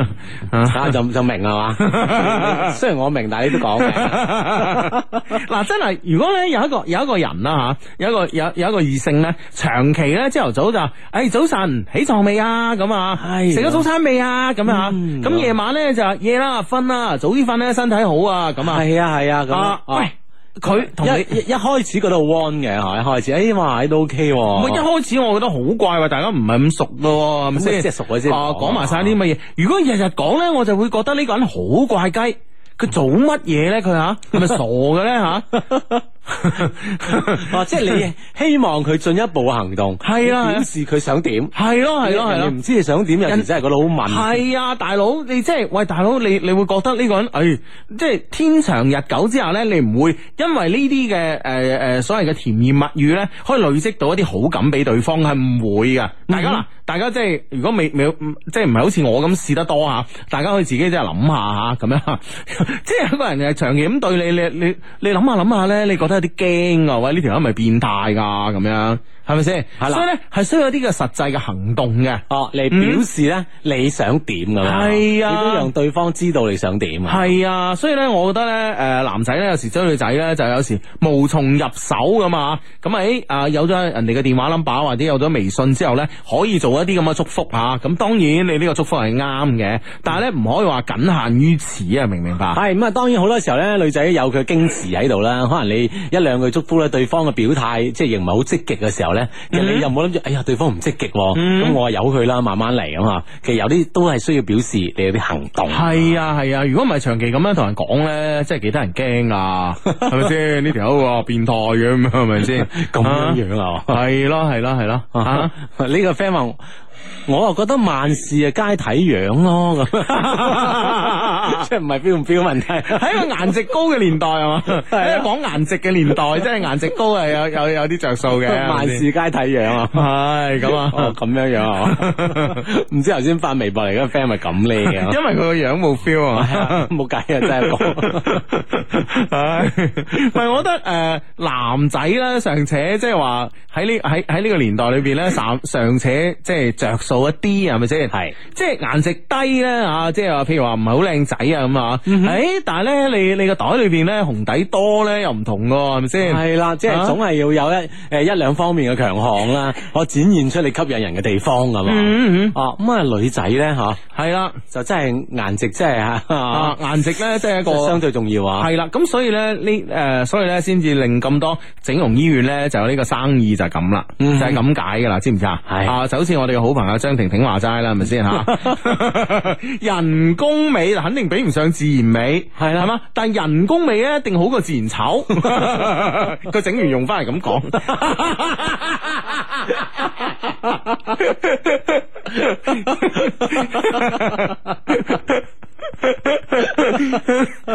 佢一講，所有人都 啞，即刻啞口無言啊！係啊真係啱啊！係啊，係啊，係啊，唉真係真係呢樣嘢冇辦法啦。唉，哇！呢、個 friend 都冇辦法喎啊！啊，呢、個 Flora 嚇、Flora Miss 啊，佢話咧相低啊，人哋話呢本命年會好衰啊，而家我真係信啦。早幾日咧，我喺廣州租個屋咧，發生火災啊！哎呀，哎呀，走出去嘅時候咧，啊，我哋兩個咧都係黑色噶，咁樣啊，嗯諗下當時嘅情景咧，都係後怕啊。啊自嗰日起咧，呢間屋咧就俾人封咗啦，話係咧要調查呢個起火原因咁啊，咁係啊，啊消防梗係要係咯啦咁啊，消防員哥哥會同你研究下呢樣嘢啊嘛，係咪先？嗯萬一係縱火點辦啊？係咪先？係啦，咁啊啊都會研究嘅咁啊係啦，如果縱火要幫人揾埋仇家先啦，係嘛？嗯咁啊，佢話依家咧，除咗手機咧，我乜都冇拎出嚟，到依家已經係第五日啦。到底咩時候可以解封啊？我好想咧攞翻啲嘢咧，翻屋企過年啊！嗯哼，我相信咧喺消防啊、公安方面咧， 會即係會會有呢個日子俾到你啦，吓、嗯有呢方面嘅人士慢慢係啊，諮詢你下你誒，你翳下佢啊，咁啊，你啊係咯，你個你誒，因為嗱，我哋中國人大家都係中國人啦，係咪先吓？咁啊，唔會係洋人去救你個火㗎。咁咧就 咁誒，中國人咧過年呢樣嘢係好重要㗎嘛，係咪先？係係啦，咁啊，所以你從呢個角度去同佢講下，好唔好？哦，睇下可佢唔可以通融啊下，？坦白講咧，即係以我對呢誒、呃、對一啲嘅呢個誒、呃、辦事程序嘅呢個了解嚟講啊，其實咧作為消防員哥哥啊或者公安哥哥佢哋咧，佢哋都唔想拖件事過年，當然啦啊，啊都想盡快解決嘅，係嘛？係啊一樣噶，知唔知啊吓？啊，相低人我有個朋友， 誒、佢同佢男朋友一齊八年啦，今年二十六歲啊，到應該結婚嘅年齡啦。佢男朋友卻同佢講㗎嘛，如果你遇到更好嘅就嫁啦，唔好再等我啦咁樣。哇我朋友聽到覺得好難過啊！幾多年啊佢哋？一齊八年，今年廿六歲啦，咁啊吓，佢話我唔知點開解佢好啊，叫我哋幫下手開解佢嘅 friend 啊。人生最美好八年俾到個渣男喎，係啊，嗯十八歲開始啊嘛，係咯係咯，啊到到廿六歲咁，對方誒整佢咁哇嘅哦整佢嘢。哦咁嘅真係好 hurt 喎，即係當然啦，誒，即係喺呢個微 信入邊咧，我哋我哋兩個唔知道佢背後有咩原因啦，或者男仔係女仔嘅屋企啊，唔係衰自卑咯，衰自卑咯，所以咧我啊覺得咧有時咧吓你真係。唉，點講咧吓？其實有時都係微博嘅錯，我覺得係。有關新浪咩事咧？啊請問 喂，其實咧，你覺唔覺得咧？自從呢個有咗呢個自媒體嘅呢興起之後啊，即係咧誒，零、九年開始啊，有呢個微博啊嘛，之後咧就係、誒係咪零九年有微博？應該係啦吓。三誒差唔多啦，係啦係啦哦係係啦啦，啊係啦，咁啊零零九零八年開始有微博啦，跟住啊一零年之後有微信之後咧吓，咁其實咧。我覺得人同人之間咧係出現咗好大嘅問題嘅。啊，首先咧，我哋先講個好處啦，就係話咧，誒、我哋咧慢慢會了解到呢個世界係平嘅，咁我哋咧會知道咧好多離自己身邊好遠嘅事噶嘛。咁呢個當然係好處啦。唔好嘅地方咧就係話咧，有時咧。我哋咧往往咧就開始去比較，嗱通常咧就係、嗯即誒。係互互相知道嘅信息渠道多咗之後，我比較嘅範圍大咗，啊，容易產生咗呢種比較。係啦，冇錯啦。咁以前嗱，坦白講咧，就話我哋嘅我哋嘅眼光，我哋嘅世界冇咁大嘅時候咧吓，咁我哋嘅比較方式咧就呢層樓。嗯哼我都怕算係有錢啦 啩，咁好咁啊！再推而廣之係咪先？啊啊，啊樓上樓下呢三層樓都怕請我最有錢啦啩咁樣。 啊即係好多時候咧都係靠估啦， 啊誒更更大係基於自己嘅自信啦， 咁樣係 啊就係啊，咁樣咁你點樣得出呢個結論咧？係咪先？就話嗱，首先咧就樓嗯下啊樓誒樓上樓下加埋我哋住呢一層呢三層樓咧，誒最靚嗰條友咧就就係開呢個誒海美瑞嘅咁啊，嗯誒我唔同咧嚇，我咧就揸部寶馬三系咁啊，係啦喂。咁你會你你，因為你眼光唔夠廣闊啊，你嘅比較範圍窄啊，啊所以相對細啊，啊，相對誒、呃相對細比較窄嘅時候咧，其實你嘅幸福感咧會強烈啲啊。嗯但係而家你唔係喎，係咪先？大家以前一路咧都以為咧龍鳳眼係穿喺個手度嘅喎，原來而家唔係喎，原來原原來咧而家穿喺條嗯 戴繩頸度，度打條頸度喎。 咁你咪即刻有呢個比較啦，你明唔明咁白按？按你咁樣，而家呢個世世界互聯啊啊，反而成成為成為咗一個禍害。嗱，唔係咁，唔係咁講，凡事咧兩面睇啊！我哋咧堅持一分為二呢、個誒、嗯呃分析呢個事物嘅方式，就係話咧。我哋咧以前咧吓，可能因為我哋嘅目光咧接觸嘅範圍比較少，咁我哋嘅比較咧，我哋比較之下嘅參照物比較少嘅時候咧，我哋幸福感咧容易比較大。係但係咧而家咧，我哋係個目光會大咗啦，大咗但係人咧就咁衰格 嘅，人咧其實喂大佬，你接觸嚟接觸去都係你樓上樓下，你嗰層樓三啊，誒嗰嗰嗰嗰嗰三嗰。嗰幾戶人啊！啦，你一層樓計計計計三伙人，你你三層樓有六誒九伙人啦，咁係咪先？係啦係啦嘅，其實嗰個即係嗰啲龍鳳鈪戴喺頸度嗰個咧，係真係同你冇關噶。高龍鳳一戴喺頸度，穿成穿成卅幾斤、四十斤戴喺條頸度，嗰、個唔喺你度啊嘛，嗰、個喺泉州啊嘛，係咪先？啊，或者嗰個喺第二度啊嘛，喺温州啊嘛，你明唔明白？係啊係啊，唔係你冇可比性啊識嗰啲你係係你唔識噶嘛。但係咧，我哋人又衰喎，我哋人咧往往咧就將一啲可望而不可及嘅咧，都將佢咧納入自己嘅比較範圍喎。啊啊吓，即係我自覺不自覺啦，吓嗯人係人，我係人咁啊吓，係啊有人結婚我結婚咁，係啊好係啊自然就沉嘅啫，就一係啊個係啊平衡對比之下，係啊，明明其實你你入到一間公司啊，你做得咧小有成就，你 boss 咧都幾睇起你啊！哇，大佬，當你反微誒、呃，當你掀下微博嘅時候咧，夜晚夜闌人靜啊，唉，你話同黃思聰比，我算係咩啊？咁樣，咁你咪死咯，係咪 先？你咪盞自己唔開心咯，你明唔明白？咁啊成晚瞓唔着吓，係啊。哦咁壓力大咗會唔會長壽 咧咁， 呢係另計。嗱嗱嗱嗱，醫生咧都係科學家同埋醫生啊，科學家咧都啱啱誒對於嗰個研究結果 咧，佢嘅解釋咧就有恰當嘅壓力。啊，就唔能夠有太過大嘅壓力，嗯或者冇壓力都唔得嘅。係啊，你而家你你明唔明啊？大家而家好多人都攞苦嚟辛啊！嗯你明我我。 嗰日我中學嘅呢個英語英語老師先同我講，唉你，中學嘅英語老師，係啊，我中學英語老師先同我講咁啊，即係話你當當時點樣英語差啊？ 唔係佢求我辦件事咁樣 咁樣 樣。O K O K O K，幾有自豪感，係啦係啦好啊咁點咧？ 我當時就喺內心搜索咗下佢，我讀書嗰時佢對我好 唔好？後尾我覺得我我冇咩印象， 所以證明佢對我好。 有佢啊！ 係咁啊，佢揾我辦件事咁啊，咁咧誒講下講下咧就會講到咧就，唉馬雲啊同我連同齡，大家都係教英文嘅，唉人哋一個咁啊，而家我咁啦咁，喂我大佬我心諗，喂你同馬雲比你點會快樂噶？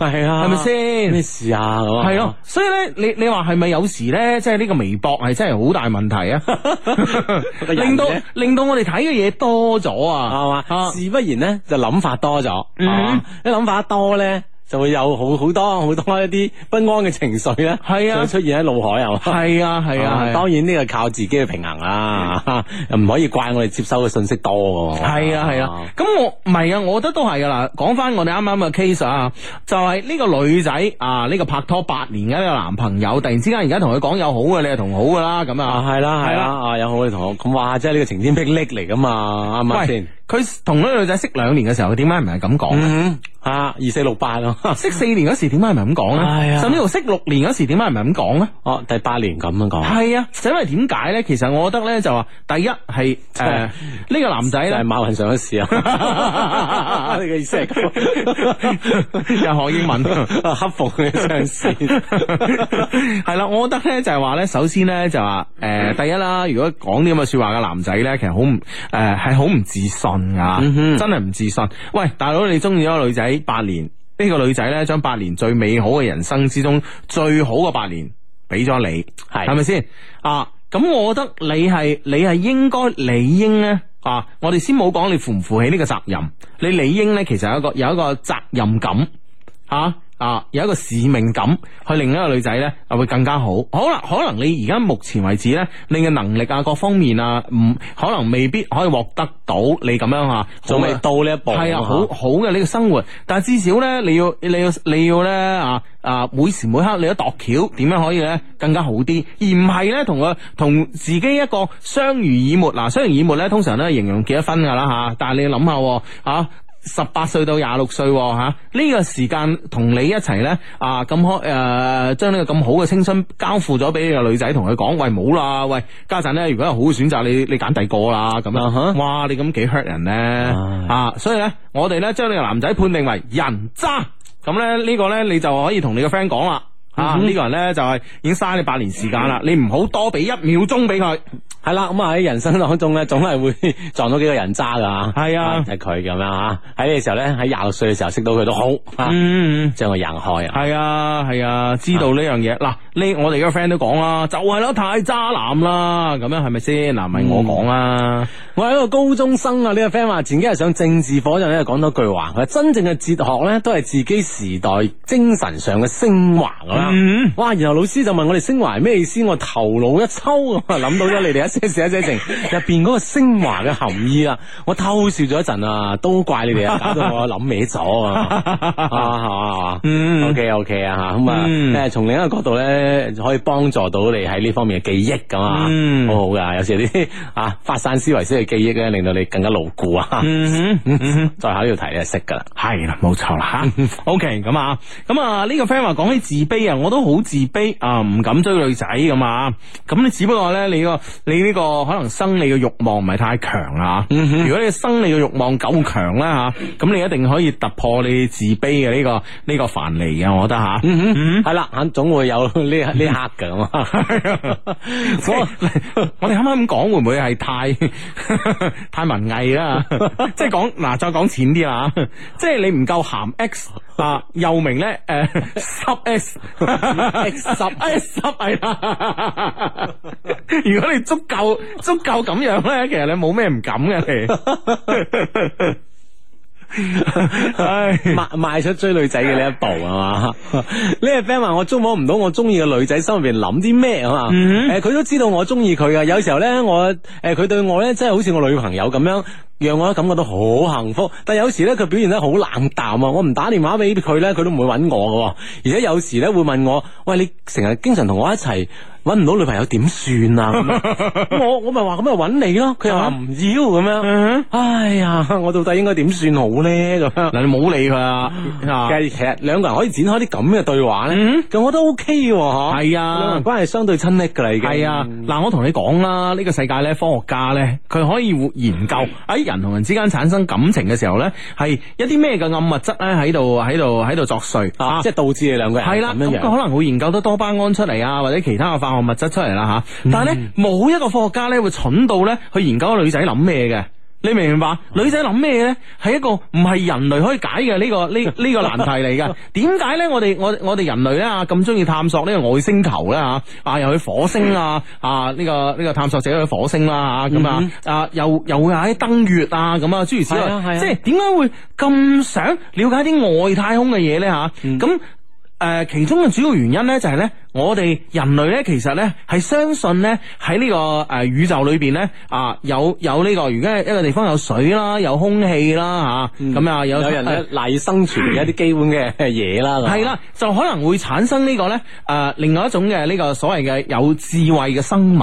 嗯哼，啊，有智慧嘅生物咁啊，其實揾到啲有智慧嘅生物，係到到到底對我哋人類有咩幫助咧？大家有冇諗過呢個問題 啊？有咩幫助？係啊提高人類嘅智慧啊！啊我覺得就唔係啦。？你覺得點咧 我覺得咧就睇下嗰度啲女係點諗嘢， 自己地球都未都未解決得到啊！諗唔掂啊嘛，另辟蹊徑啊。 諗唔掂啊嘛。 即係如果如果嗰個地方，即係某一個星球啊，誒、無論係而家話咩木衛二啊咁啊哈啊啊，哈而家即係除誒、火火星啊之外啊，咩木衛二啊嗰啲咧，就話誒、可能咧會有誒、有呢個淡水資源啊，有呢個空氣可能會有呢、個哦誒、高智慧嘅。啊會唔會有生命嘅跡象啊！咧生命嘅存在喎吓，即係去睇下啊嘛，嗰度係咪先？哇！嗰度啲女，唉，如果咧仲落後過我哋呢度好咯，咁啊將啲地球啲人送晒過去係嘛，將嗰度啲女引翻晒入嚟就好咯， 又靚嘅話係咪先？咁第二個第二個原因咧就唉，如果嗰度咧呢個文明咧就係好進步嘅，我哋研究下喂，以後咧啲女會變成點咧咁啊？哦而家都未搞掂 係喎啊，，所以咧嗱，點解咧呢啲啊咁咁醉心於探索呢個外太空嘅科學家都係男嘅咧？嗱，迎刃而解 啦呢個問題，你明唔明白？ 都有女科學家嚟嘅。少啊嘛， 少啊嘛， 唉，真係所正正所謂啦，古語有云啦，係 啊女人心海底 針噶嘛，真係呢樣嘢真係唔知點樣點樣搞啊！你千祈唔好試圖咧去解開一個女仔到底諗咩咧呢個難題啊！啊，如果你決定自己諗咩， 係啊先係最關鍵。通常咧，我哋人啊，冇冇冇講話冇講話女仔啦，係咪先？有有時咧，即係你自己諗咩，你都唔 明啊。係啊，所以咧，你又冇冇嘥呢個時間咧，好徒勞咁啊研究呢個女仔到底諗咩啦。啊係咪你先堅定同佢嘅決心。嗱，我 OK 啊我當我今日同大家揭秘咗呢個啊，我哋人類點解去探索咧外太空嘅秘密之後咧，大家就明白啦。哦其實一切原因咧，就因為咧，其實 因為女性啊 因為因為咧地球上嘅女性咧太難明啦， 科學家都解決唔到，所以咧只能夠咧將呢個秘密咧帶去外太空咧嚟探索啦。你明唔明啊白？真 係嗱咁樣樣咯，係啊，太複雜啦，太係啊複雜。太複雜啦，所以呢個 friend 啊。繼續翻翻嚟我哋嘅節目一些事一些情啊，頭先咧就講開啦，就話誒唔知女朋友點諗啊，其實好多時候咧唔使理佢點諗啦，因為呢個咧就係千古難題嚟嘅。咁啊，關鍵知道自己點諗，如果仲係繼續想同佢喺埋一齊嘅話咧，嗯，好多嘢繼續按你嘅計劃向前行就 OK 啦。爷爷小时候有个梦想，一家人天天吃饱穿暖。爸爸小时候也有个梦想，买车、购房，奔小康。今天我也有个梦想，花儿天天开放，祖国美丽富强。歌唱我们亲爱中国心，中国梦，从今走每一个中国人的共同向往。系啦，繼續翻翻我嘅節目啊！一些事一些情咧，逢星期六及星期日晚咧九點半打後咧都會準時出現喺珠江經濟廣播電台嘅九十七點四嘅咁啊，咁咧就喺呢、個誒節目嘅時段咧，大家可以通過呢、個誒、呃新浪嘅微博啦啊，咁啊同我哋產生呢個即時嘅溝通關係㗎。只要咧你登錄呢個新浪嘅微博啦，然之後咧咁啊。就可以啦吓啊啊就可以關嗯注兩個人 Hugo 的一些事一些情咧，以及阿志的一些事一些情咧。嗯喺我哋節目暗號微博之後咧，加以評論咧，就可以主持我哋呢一檔節目噶啦。系啦，啱啱咧，我喺呢、個个诶翻緊電台嘅路上，我發咗個微信啦，就就講即係啱啱我去咗參加呢、個个诶漁民新村嘅呢個第二十五間鋪嘅呢個诶林江店啊，呢、個開幕啦，咁啊，嗯嗯嗯咁咧就啱啱咧，我見到個 friend 咧就喺呢個微信上面覆我。啊，點啊？佢佢佢覆你啲咩？佢話哇，又為咗阿志可以單獨約莎莎，你咧都可謂用心良苦啦。咁啊呢個高拼噶 啦， 少一次你都係準時講翻。係啊，唔知係唔知係佢失望定你失 望。莎莎身亡。 呢個 friend 話今日見女朋友家長，哇誒咩窮窮地咁樣，送咗支人頭馬 VSOP 蔡依林限量版俾哇哦嗯我未來外父，心情特別開心。另外咧仲送咗一啲誒蠔豉啊、發菜啊咁樣啊。係雖然咧我自己唔飲酒，但係送嘢俾人咧心入邊特別爽，關鍵係送俾外父你特別爽啊。係啊，相信咧今晚都相見歡噶啦嗯。所以林誒限量版我都有，係啊啊，幾靚噶係啊，啊。係係啦，啊相信咧就啊呢次見面咧肯定係好掂啦啊。嗯，系啊，開咁心啊，心啊系咁啊，好咁啊，呢個 friend 咧就 Hugo 啊，今日咧去中環啊，路上咧遇到同事啊，我戴住耳機聽歌，有啲大聲，同事咧誒誒帶住個女朋友好大聲，啊帶住個女啊，sorry，好大聲咁樣叫我，喂，其呃實而家你話你帶住個女咁，你係你係你係諗佢咧帶住個誒佢個佢個親生女啦即吓，係真係女朋友咧啊，系 啊，帶住個女， 唔知啊， 好大聲咁叫我啊！我以為咧係行乞嘅人啊，即刻警覺開跑咁啊！嗯冇諗到佢追，佢一路 咁追啊！哇！嗰陣咧我心都跳咗出嚟啊！後尾翻轉頭咧先知道係同事啊！ 唉，跟同事啊係何必又追咧咁，咁以為有咩事啊嘛？哦咁又係係咪先係？哦嘛？OK，啊到啊，大家之間得啖笑咁啊，我諗都 OK 嘅。我係真係咧，其實咧而家咧就係、呃提醒下大家啦，而家即係年尾啦，咁啊，咁啊，咁啊，誒、大家咧即係好多 friend 咧中意咧將個誒、呃、戴住個耳機啊、行路啊、翻工啊咁啊，咁啊呢樣嘢咧其實咧其實咧都要誒、呃做緊呢樣嘢嘅時候，聽緊歌嘅時候咧都要注意自己嘅財物嚇。嗯，啊呢個 friend 話相低啊，我做咗首詩俾女朋友啊，麻煩你用溫柔嘅聲線，含情脈脈咁同佢講。嗯，啊，大家聽下呢首詩啊，晨曦細雨亦是愛，夕陽攜手原是你，前面前前面面。前前面面顯月明啊，朝朝暮暮盡思樂。小樂樂同你喺埋一齊呢，就嚟一年啦。雖然呢，我哋之間呢有過啲小吵小鬧，但係正係因為呢啲小吵小鬧呢，使我哋嘅愛情呢更加堅固。我哋之間都需要包容，先會長久。我愛你啊！啊，呢、個 friend 叫上山打邊爐啊，其實你讀後邊嗰段就得㗎啦。係嘛？係啊，啊，前面嗰都 OK 啊，我度都情深款啊款啦、情緒係有咯，係嘛唔知你噏乜咯。屌， 唔知我乜乜就關佢寫嘅事啊係 嘛，關我咩事啊？啊，我都係照紙搬字咁樣係嘛。咁你讀出嚟就關你事噶啦，係咪先？咁啊，我覺得都 OK 啊，我覺得都係 啊，啊 你覺得都 OK 啊？啊，都情意綿綿啦， 啊，小樂樂收到嘅，唉，亂七八糟啊！呢個 friend 話 Hugo 阿芝芝啊，我喺公司年會啊被表白啊，做一次李亞男啊，成為咗全公司嘅焦點啊，好尷尬啊！聽日翻工點算？咁使唔 使問下即刻連線王祖 藍？黃章南咪成功噶、 啊 佢呢個冇成功到啊？定係成？喂！如果成功咗啊，即係嗰個表白嘅人好中意啊，佢梗係講好甜蜜噶啦，點會好尷尬啊？知、啊哈你有冇同女仔表白過噶 你？哎呀，係喎，真係啊，真係啊啊，勇敢啲表白下 先。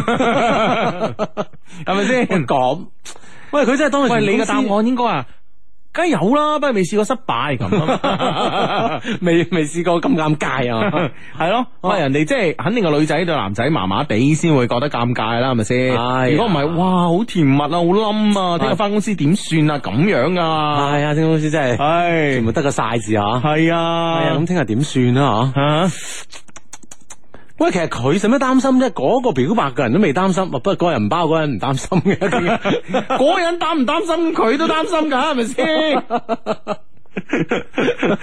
因為使唔使你？因為真係喂，使唔使佢呢兩個人夾一夾咧？今晚夾一夾，聽日點樣應對全公司嘅人咧？表白與被表白呢兩個人？喂，嗱，我兩個對下口供噶啦，聽日點樣對？嗱，你又講你飲醉酒，你亂咁噏㗎，你知唔知啊？係啊跟住咧，翻到公司咧，你咧就同我斟茶認錯。係啊跟住咧，我就原諒你啦。跟住一一一杯水潑落你個面 度，呢件事就完啦。係啦，繼續做翻同事咁樣，你兩個人夾下口供啦， 今晚。係啊。咁可能會真係好喎、呢啲係啊，我覺得呢個時候你真係你 你指佢啊，調翻轉 頭， 啊飲多兩杯咁樣，係啦係啦飲多兩啊口沫遮攔咁，係 啊飲多兩杯亂咁噏，唉，將你當成咗李亞男添啊哎呀！我唔會中意你 噶，仲大鑊。聽日人哋同唔同你做場戲啊，真係。系啦，咁啊要要點啦？無論點，其實咧，我相信咧，對方咧都願意同你做呢場戲嘅，因為咧係嗱，其實人同人之間咧，兩個人之間存在咗秘密咧，之後咧呢兩個關係咧就會顯得親密。嗯即係我我有我同你之間嘅共同秘密，咁係咪代表我哋兩個之間嘅關係咧啊，比較熟 touch 落咧啦，係係咯咯，係咯相係信咯你。有有呢個感覺啊，係啊你用呢種呢種感覺咧，诶呢種诶會唔會即係俾到對方一個誤導 啦？喂，冇理啦，解決咗應應對咗聽日先系，啊，應對咗呢、個呢、個呢、個呢呢、個聽日嘅問題先算啦，補步嚟啦，好唔好啊？係啦，啊同佢搞一搞口供啊，嚇嗯飲大兩杯亂噏嘢啊，係啊，飲大兩杯亂噏嘢，咁啊，然之后咧就同你斟茶認錯，跟住咧嗱你配唔配佢係啊？啦，計咁你咧就梗係狠啲啦，係咪先？係嘛？咁啊，咁你都俾個台階對方落㗎，唔係嗯你呢個時候你冇冇必要同佢講，你會潑佢。啊 啊真到時真係先配落。到時你聽個水嘅温度啦，唔係關鍵睇下啲同事嘅反應，都仲未夠，真係要判佢 點啊如果嗰同事都覺得理解到啊，就唔判啊。 睇同事反應你啊，係啊，咁啊，然之后咧就整一嘢，咁跟住咧就冇一件事啦，咁啊，係啦，繼續做翻普通朋同事咁係 OK 啦啊嗯。嚇。唉，真係。有時候啲嘢啊，其實冇咩把握啊，特別當住咁多人咧，其實呢啲嘢真係要慎重啊。系啊，即系累人累己嘅呢啲嘢，呢、個个作为呢個男仔，真係我覺得係好有問題啊！嗯係啦，一定要好有把握先做啊 嘛。嗯，系啦，冇錯啦吓。OK，咁啊，呢個 friend 話 Hugo 求解答啊！我想問下你哋過年時候咧，仲會唔會送貨咧？我驚手頭上嘅新世界咧，唔夠班禽獸飲喎咁樣。哇，即係要補倉啊， 要補啲倉，補啲貨咁啊。係啦，過年期間咧，應該我哋係幾號開始送貨啊？诶、二十二诶，应该二十四號先開始送翻貨嘅。嗯二十四號即係年初幾啊？十九號年初一、十九、二十、廿一、廿二、廿三、廿四，年初六啊，年初六我哋係開始送貨嘅。啊哈啊，啊，嗯，係啦，咁樣咁樣樣，所以你留意啊，一係一係早早啲訂係啊，咯，入多啲先啦，係咯，咁啊有備無患啊嘛，橫掂紅酒咧唔怕擺嘅，嗯係咪先？係啦，咁啊，即係慢慢慢慢咁可以咧，其實儲住咧，特別過年期間，佢真係真係唔夠佢哋飲啊，我驚啊，係啊過年就應該好 好啲 啊，係啊，呢個 friend 你都知啦，物以類聚噶啦，係咪先 啊？都係都係咁樣嘅人啊。 系啊，特別過年大家都放假，係嘛，得得閒咁，你有時有啲嘢啊， 真係唔夠噶。嗯係啊，係啊，係啊，咁啊，嗯咁啊，同大家預告一下啦，咁啊，我過年期間咧會發覺啊，我親手調配啲紅酒俾大家飲，係嘛 力壓拉 菲，啊，絕殺拉 圖， 咁樣挑樣，戰柏圖斯，咁 咯啊喎，平過羅馬尼康帝。啊 哇！又贏佢，價又平啊，係啊性價比奇高啊，系啦，咁啊，好手上揸住一封嘅 email 咁啊。诶，冇諗到咧，我居然係一個失眠嘅晚黑咧，寫呢封 email 俾你哋。首先咧，當然係讚讚我哋呢兩位節目助理啦。雖然咧，我先做咗四年嘅 friend 啊，但係咧，如果我聽完咧，但係咧，如今啊，我已經聽完晒七年嘅節目啦，咁啊，另外嗰七年，嗯 O K 啊，即係全部補齊晒。 係啦吓，當然啦，我就我仲喺度繼續聽緊，因為咧每次畫圖嘅時候咧，聽你節目咧真係一大享受啊！啊係啦，唔記得講咧，我都算係 Hugo 嘅半個師妹啦。對啊，廢話咧講咗咁多啦，好誒、呃都快忽略咗重點添咁啊！但係咧此時咧，我卻有講不出來嘅説話，一嚟咧心情複雜啦，二來咧文筆唔好啊，三來咧你兩老誒、呃你兩老咧都聽得夠多啦啊於是咧我只可以講出我而家啊，只能夠講我心底裏嘅説話，就係咧喺我唔開心嘅時候咧，係你哋啊陪伴我渡過咗難關。就喺今晚，我真係欲哭無淚嘅時候呢，我諗到嘅呢，我第一時間諗到嘅呢，就係你哋啊。其次啊，原諒我語文唔好，再加上呢心亂如麻，我真係唔知道呢，我會寫出點樣措辭亂句呢嚟考驗 Hugo 啦，係嘛？接受，啊，咁樣樣係嘛，嗯。好你如果寫呢封 email 美國廣播公司咁樣，梗係暈啦，係咪先吓？ 係啦，寫嚟呢個珠江經濟廣播電台俾 Hugo 你真係，嗯啊！即使你一封 email 一個字啊，我都可以同你解到 話。係 嘛，咁咪成日算命佬，測字係寫個字俾你，咁咪算命 佬一個。 不過要我哋專人揀到讀出嚟先算 啦，一個字。 啊，點樣樣咧？佢有啲咩心情咧？首先咧，我自我介紹一下自己啦。我今年大五，一百六十八 cm，但略半吓，啊肥肥地啊，樣子咧都 OK 噶。當然啦，好多人咧都讚我生得好睇噶，只係可惜咧我唔肯減肥啊，否則咧絕對係女神啊。嗯。嗯，係嘛？嗯。哇，費事即係啊，嗯同同大家距離拉得太遠係嘛？係啊係啊所以唔減肥。系啦，淹没喺诶、呃普通诶、呃平凡人中嘅女神，係啊啦，係嘛？因为咧，我一直咧都觉得咧，嗰啲男生咧系因为我生得靓啊，先至会中意我。如果我日后咧诶、呃变丑咗咧，话埋佢哋就变心啦。当然，我好食懒飞咧，都系我一直减唔到肥嘅主要原因嘅。咁 冇呢個意志力噶係嘛？又中意食啊，系啦，自我介绍完毕啦。今晚寫 email 咧，俾你哋只係想講下咧，今晚我發生嘅事情啊。姐姐，我失戀啦，不過咧係仲未開始戀啊，就結束啦。啊嗯，啊，未戀已經失咗啦，咁啊，，未曾深愛已無 情真係慘啦未曾酒醉已清醒。哎 呀，哎呀，點解會咁樣樣咧？咁啊，嗯。嗯，佢咧呢、呢個男仔咧係我高中同學。但係咧，我哋高中咧，誒、幾乎咧都未曾有過好多嘅聯繫啊！可以講咧，大家都只係同班同學，僅此而已。大學咧都係唔誒，都喺唔同嘅學校啦，唔同嘅城市，亦幾乎咧冇過多嘅聯繫啊！但喺舊年嘅四月份左右咧，唔知點解咧，佢加我微信，一場同學又冇咩聯繫啊！唔知點解咧，我哋兩個傾下傾下咧，就停到落嚟咯喎，似乎咧總係有傾唔完嘅話題啊！仍唔知道咧係咪咧係我咧比較容易墮入愛河咧吓、就喺咁樣傾偈嘅過程當中咧，我覺得佢就係我嘅 Mr. Right 啊！好可笑啊！呢、個算唔算網戀啊？我都唔知點解噶，我就係咁樣默默咁樣陷咗入去啦。慢慢地咧，越陷越深。舊年啊，佢畢業之後咧，翻到咗我哋居住嘅城市工作，於是乎咧，我哋就開始有機會咧見面啦。而唔知道點解喎，可能咧我自我感覺比較良好啦，或者話咧開始咧就係我諗多咗。反正咧，我覺得佢咧吓係都冇排斥我。見面之後呢，我哋呢都依舊呢，好似往常一樣咁樣傾得嚟啦吓，嗯偶爾會打下電話。啊！一傾呢至少半個鐘，一般嚟講呢都最少一兩個鐘㗎。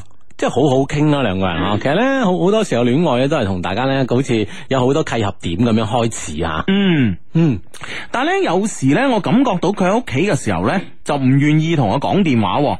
但係咧，我係誒、呃但係咧，我感覺咧，可能佢只係唔想俾佢爸爸媽媽知道而已。就好似我啊，我阿媽咧一直都好希望我快啲拍拖啊，但畢竟咧，我同佢咧都唔係真正咁樣確定咗關係，所以咧我都唔想俾我媽咪知啊嚇，唔想咧讓佢太好奇啊。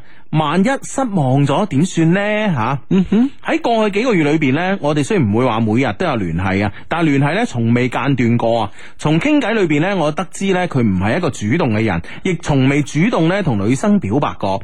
如果呢短信表白都算嘅話呢，咁亦只有一次，即係對方都係唔係隨便咁樣開聲表白啊嘅喎，即係一個咁樣性格相對有啲內斂嘅男仔咁樣 吓。系啊，咁即系话你咁样嘅男仔呢，我哋成日傾偈，但系你都冇同我講咩嘢呢，我可以理解你，因為呢，你本身就唔係一個好善於係咯啊同女生表白嘅人啦，同埋人人世中呢，少一次嘅啫嘛，係嘛？係啊，所以呢樣嘢就繼續傾偈啦，咁 啊。系冇錯啦吓。啊啊，诶、呢、個呢亦係點解我後來呢咁主動向佢示好嘅原因之一啊。鑑於佢唔係一個主動嘅人啦，再加上我並唔係覺得佢，我並唔覺得啊，佢唔中意我。女生嘅直覺啊，呢個係女生嘅直覺啊。如果唔係呢，我哋呢就唔會經常傾偈呢，傾到一兩點啦，唔會一齊出嚟食飯睇電影啦，咁吓，嗯。亦唔知道呢，我係咪真係咁傻啊？好多人都話我傻，包括佢吓。我將呢一切一切呢，吓理解成呢，其實佢對我有意思，只係呢，佢不主動而已。啊哈！喂，其實好多時候咧，女仔可能真係會有呢個錯覺啊。好多男生經常誒各種嘅辦法理由約對方嗬，但係冇表述佢自己嘅諗法嘅話，真係會有呢種錯覺㗎。係啊，所以女女仔咁諗呢係合理嘅啊，啊正常啊，系啦，啊，我诶诶。誒佢唔主動啊，咁我就主動咯。女追男先隔層紗啫嘛，吓、但係咧，亦可能咧，因為我性格咧就係偏內向啊。畢竟咧，要主動同男生表白嘅呢種事情咧，我仲未曾有勇氣，或者講咧，仲未有機會啩。但係咧我非常之積極主動咁樣約佢食飯啦，出嚟見面啦，包括我生日、跨年。只係咧我唔知道咧係有意咧定係巧合啊！我約佢出嚟食咩誒食飯啊嗰啲嘢咧，佢總係會有一啲咧讓我無法誒、呃生氣嘅理由，放我飛機或者咧直接拒絕掉喎。哦，即係曾經都出現呢啲咁樣嘅一啲狀況吓。係啊，特別係生日啊、跨年呢啲大時大節喎。哦，就係呢樣嘢真係要值得諗下喎。係呢個生日咧，到底係我哋呢個女仔嘅自己嘅生日咧，定係男仔嘅生日咧？佢話女仔生日嘛，係嘛？冇啊，佢話哦，我生日，所以係啊，女仔生日啊嘛。生日我同我想同佢過啦，當然誒、呃我都冇同佢講嗰日係我生日，我只係咧想當普通咁樣一餐飯，約佢出嚟一齊食而已啊。哦，我都提前咗幾日問佢得唔得閒噶啦，佢回答話應該可以啦，咁吓。然之後咧到咗嗰日，我已經唔記得佢係咩理由啦，啊話誒、呃好似話。啊！太耐冇翻屋企食飯啦，想翻屋企陪媽咪之諸如此類，呢、嗯種理由我可以點講呢？吓、咁女生又冇講俾佢聽係生日喎，即係佢係當係普通嘅一次約會食飯咁，嗯。又好難講喎呢件事。係係陪爹哋媽咪食飯緊要，只係咧嗰晚咧佢翻屋企食飯之前吓啊，其實咧我都唔確定佢係咪真係翻到屋企食飯吓啊，仲去買咗個零食，仲影相俾我睇。嗰間鋪頭喺邊咧，我知道噶，離我屋企幾遠咧，我都知道。你話會唔會有一個人咧走去 shopping mall 食嘅零食之後咧，走去一個好幾遠下嘅 shopping mall 啊，哦食完食個零食之後，然之後翻屋企咧？。咁又係話呢樣嘢係值得 有得懷疑啊 係咯，我懷疑咯，我覺得佢係嗰晚咧約咗其他人，然後咧就爽我約咯。於是乎啊，我嘅生日咧就係咁樣孤零零一個人咧跑去買蛋糕，翻宿舍咧同舍友分住嚟食。嗯，之後嘅誒、呃、幾個晚黑啦，我都係偷偷咁樣喊住入睡嘅。嗯。慘啊！因為我直覺話俾我聽呢，佢對我係冇意思啊，或者呢，人真係會記得一啲呢好嘅誒、呃好嘅，而選擇呢唔記得一啲唔好嘅記憶。好快呢，我話理翻佢咯喎，咁啊，係因為你嘅人好啊啫。放低咗啊！佢曾經嘅呢個爽約啦吓，嗯又約翻佢啦咁樣。係啊，係因為你係一個好女仔咯，咁啊，嗯，好啦，咁啊又理翻佢咯吓，好似呢之前一切都冇發生咁，照樣呢，同之前一樣咁樣傾偈啦，亦有出嚟見過幾面吓，漸漸呢，我又覺得我有機會嘅喎，而且呢，我唔知道係邊度嚟嘅諗法啊，我覺得呢，佢太蠢太笨啦，唔主動，所以呢，我要表現得更加主動，更加明顯，然後呢，我約佢跨年，想住呢，新嘅一年呢，同佢一齊啊踏入咁啊，一齊過咁啊，而且呢，喺咁浪漫嘅環境之下呢，佢唔同我表白嘅話呢，咁我就同佢表白咯。哇，都都係即係有有呢個諗法啊，有呢個策劃噶啦，打算跨年嗰日吓係咯，有啲動作。嗯，但我誒、呃因為咧，我唔想錯過啊。嗰日咧，我晏晝開始打扮啊。當然啦，我唔識化妝，但係咧誒，塗下口紅啊，畫個眼眉咧，我都係識嘅咁啊。啊，咁咧就 佢冇辦法啦，工科女啊嘛，咁樣啊。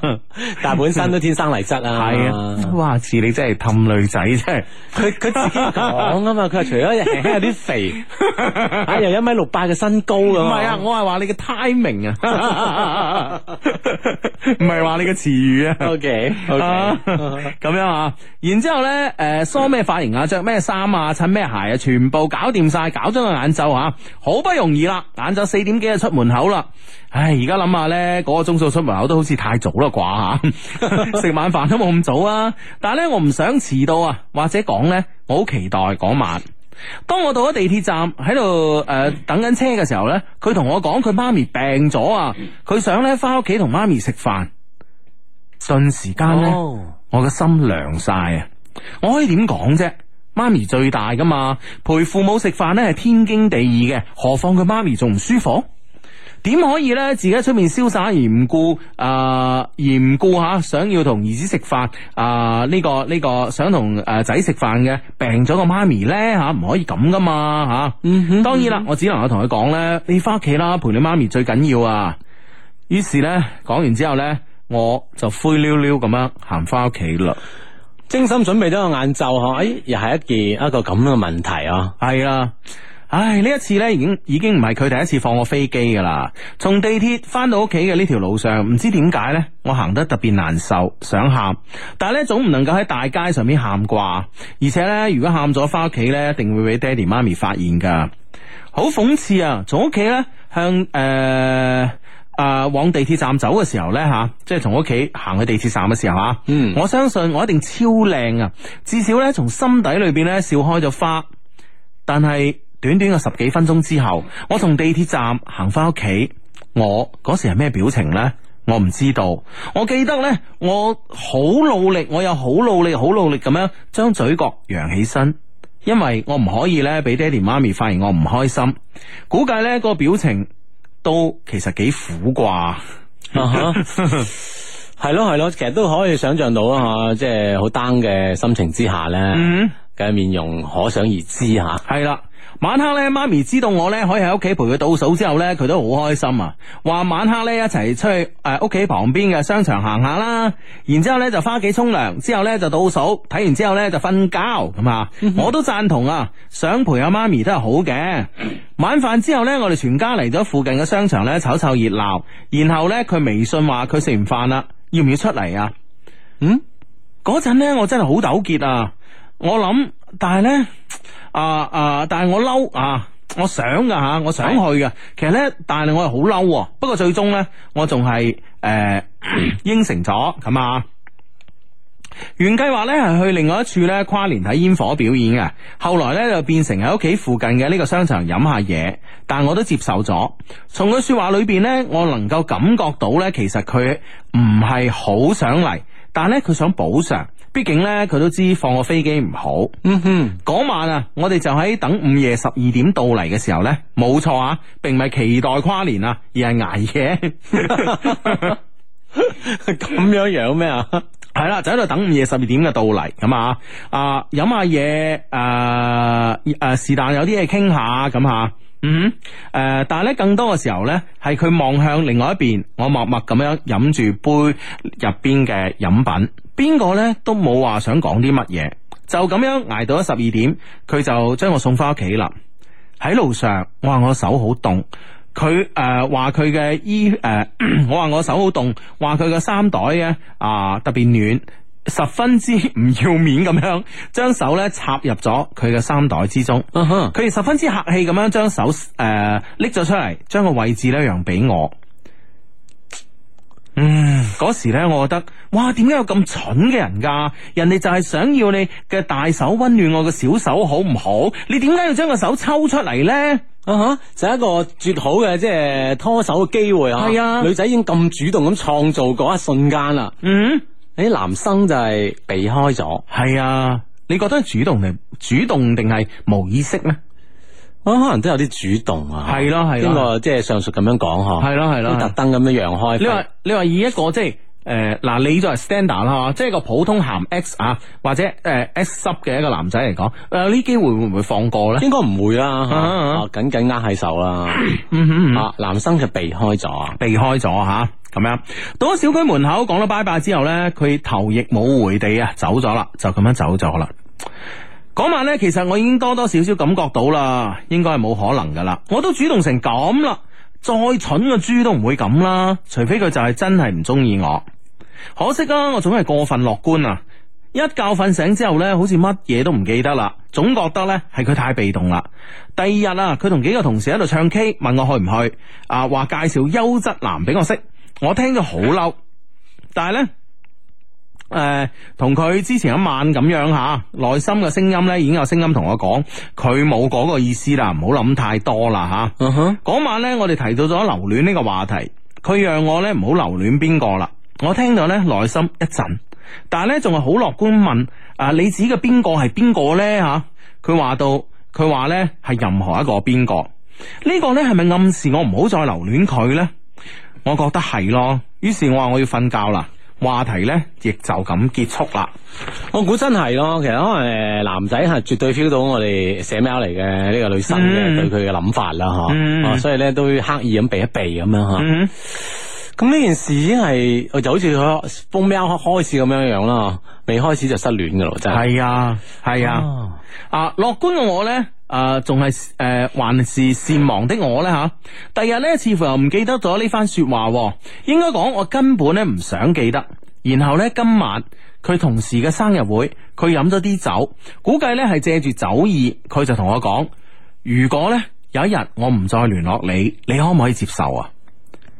我當時咧呆住咗，直覺話俾我知咧，一個我唔想得到嘅答案咧，正在等住我。嗯哼，佢問你覺得會唔會有唔再聯繫嗰一日啊？我覺得誒、呃你覺得我會咁絕情咩？覺得我算賤啊？我算唔算一個賤男啊？呢啲問題瞬間襲嚟啊！我亦唔係傻嘅，當然明白佢想講啲乜嘢啦。跟住呢，佢就話：我話過你係我最好嘅朋友。嗯，你覺得開心啊、你覺得開心啊、還是怎樣啊？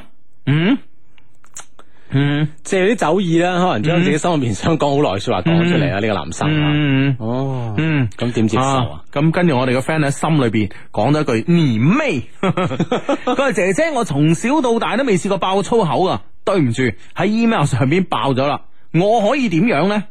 啊！睇到佢啊啊！睇到佢咁樣啊！我即使咧已經係沖完涼啊，誒、誒，沖完涼瞓喺溫暖嘅被竇裏邊啦。此時咧，我居然咧仲係喺度不停咁發抖，真係從來咧就未曾想過，亦未曾試過。啊，害怕嘅時候咧，一個人驚嘅時候咧，真係會發抖，好似咧有一股嘅涼氣啊，一直咧由心底散發出嚟，全身發冷，牙齒咧冷到打冷震，控制唔住，好冷，好冷，嗯，好冷。全身都震晒啊！知道啊，即係咁樣啊，對方咁樣講，咁呢件事 over 啦，嗬，係啊，啊、o v e r 睇嚟就 over 啦，係咪？係咯，咁會唔會仲有意想不到嘅結局出現呢？仲有，對方已經講到咁明咁白啦喎，嗯而且從對方之前嘅所有行為當中都覺得完全係兩回事喎，嗯仲有機會啊，咁誒、呃我哋做人可唔可以向好嘅方向睇呢？啊，樂觀啲係嘛？係啊，樂觀啲咧，咁啊。希望而是啊，係啊，咁啊呢封 email 咧呢個禮拜咧睇嚟咧就讀唔完噶啦，咁啊睇下下個禮拜啦，下個禮拜咧我哋繼續完成呢封嘅 email，睇下會唔會有一個樂觀嘅一個結局啊！